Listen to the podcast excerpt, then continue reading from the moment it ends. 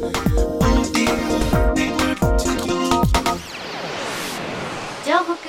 ディオニュース。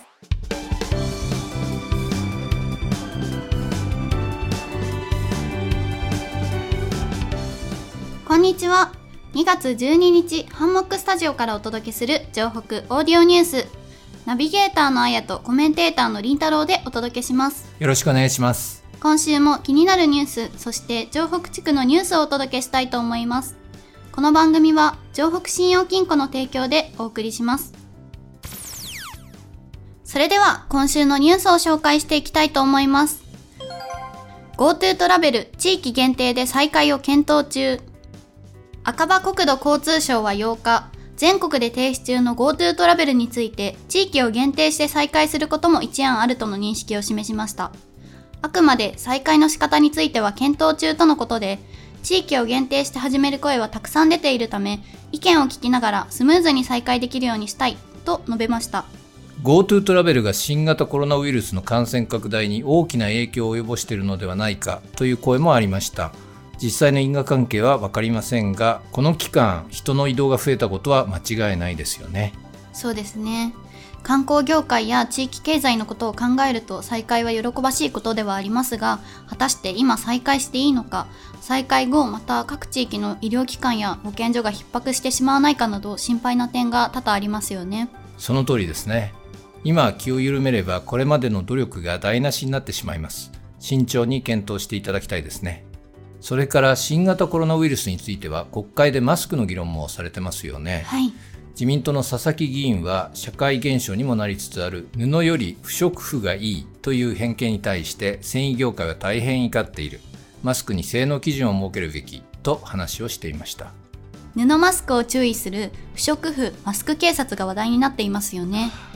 街中や電車で布マスクを着用していた人が注意されたとか聞きました。そうみたいですね。はい。田村厚生労働大臣は一定の性能があれば布であろうが不織布であろうがちゃんとつければ一定の効果はあると説明をしています。はい。その上で業界団体の自主基準にとどまることも考慮をしながら厚生省として適切に対応していくとのことです世間でこのように言われてしまっている限りマスクの種類を気にしてしまう方も少なくないのではないかなと思います。基準があれば安心してつけられると思いますのでマスク選びの参考になるようなものができることを願いたいですね。続いてのニュースはこちら。ワクチン輸送ヤマトなど大手3社選定。政府は8日アメリカ製薬大手ファイザー製の新型コロナウイルスワクチンの輸送事業者にヤマトホールディングス、性能運用を傘下に置く性能ホールディングス、国際物流大手の DHL の3社を選定したことを発表しました。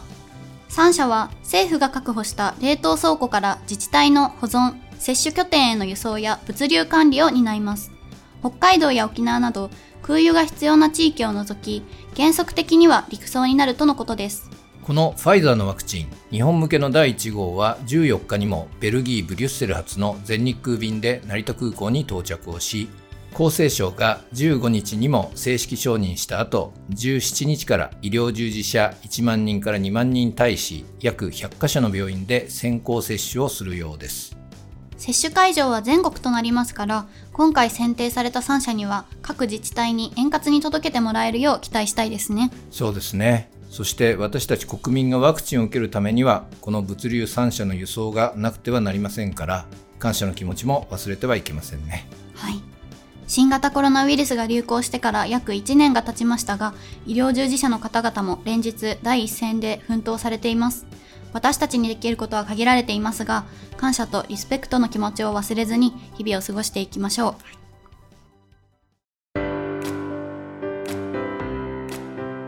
長くて暗いトンネルに迷い込んでしまったような毎日。いつ終わるのかわからない。先の見えない日々に不安が募りますよね。心配で心が折れそうな時があったとしても今までたくさんの困難を乗り越えてきたあなたならきっと大丈夫。輝く未来を信じて私たちと一緒に出口を探しに行きませんか？今できることから一歩ずつ。城北信用金庫です。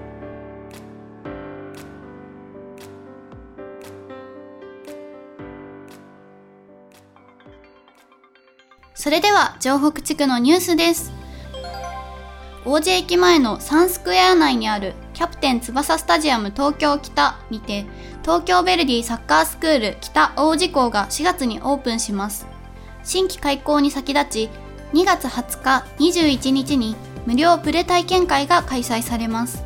あの有名なサッカーチーム東京ヴェルディ日テレベレーザが北区にやってきましたよね。はい近年北区はスポーツでも盛り上がっていますがさらにスポーツ人口も増えていきそうです。はい。なんだかワクワクしますね。こちらの締め切りは15日定員に達した場合には抽選となるそうです。未来のサッカー選手の皆さんぜひこの機会に体験してみてはいかがでしょうか。そしていよいよあさって14日8時から大河ドラマ「晴天をつけ」放送開始ですね。いやーついに始まりますね。はい。若き心で挑戦をし続けた男渋沢栄一。今の時代にぴったりなドラマになるのではないでしょうか。そうですね。ぜひご覧ください。ここで城北信用金庫からのお知らせです。今週土曜日の2月13日朝7時から7時30分で放送される TBS 東京ビクトリーに当金庫のアスリート職員山田美優が出演します番組では迫力満点のキックを MC の安住アナウンサー相手に披露。テコンドーのルールから魅力に至るまで盛りだくさんの内容となっているほか金庫での仕事の様子などもご紹介しています。いつも視点で目にしていただいている制服姿で登場するシーンもあり山田美優を通じて当金庫のことを取り上げていただいておりますのでぜひご覧ください。放送は2月13日土曜日朝7時から始まる TBS 東京ビクトリーです。今週の情報オーディオニュースは以上になります電気自動車大手のテスラがビットコインを15億ドル、日本円で約1600億円購入したということで、今週はビットコインの価格が8日急上昇しましたね。そうみたいですねはい。一時は44,800ドル程度と前日より15%近く上昇し、史上最高値をつけたようです。すごい相場盛り上がってますよねはい、そうですね。